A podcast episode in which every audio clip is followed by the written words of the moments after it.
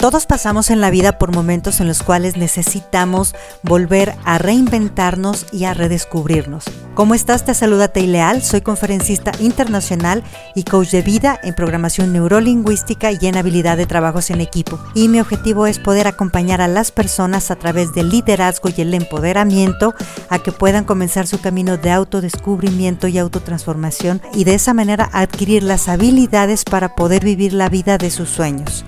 Te invito a que te sumerjas en este grandioso camino en el cual vas a descubrir la mejor versión de ti mismo. ¿Qué es lo que se requiere para ser un superhéroe en mi vida o en mi trabajo? ¿Cómo estás? Te saluda Leal, especialista en liderazgo y empoderamiento. Y yo quiero compartirte ahora que para ser esos superhéroes afuera, primero tenemos que ser superhéroes por dentro. El éxito que vemos afuera en alguna persona es el resultado de miles y miles de batallas internas, de estar enfrentando nuestros demonios interiores, nuestros miedos, superándolos, de podernos atrever a equivocarnos para aprender precisamente de esos errores y poder ser mejores. Desgraciadamente estamos en un mundo que está lleno de víctimas.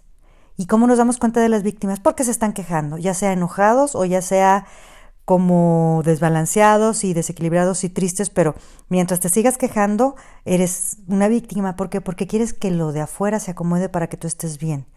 Un verdadero superhéroe ha sabido lidiar con sus propias cosas y adaptarse al medio y al momento que hay, independientemente de lo que hagan los demás. El héroe trabaja en silencio, en el anonimato, y lo que se ve es el resultado de sus actos heroicos.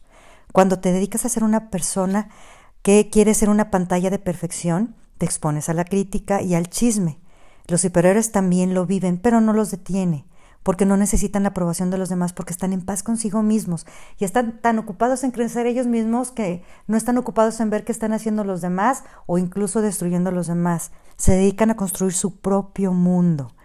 Su mundo no gira alrededor de las otras personas, sino de sus acciones, sí con el propósito de ayudar a las otras personas, pero no para que me aprueben o para que hablen o dejen de hablar de mí. Sus acciones finalmente son las que demuestran quiénes son ellos. Así que te invito en este día a que vivas ese proceso de transformación desde dentro, no desde afuera.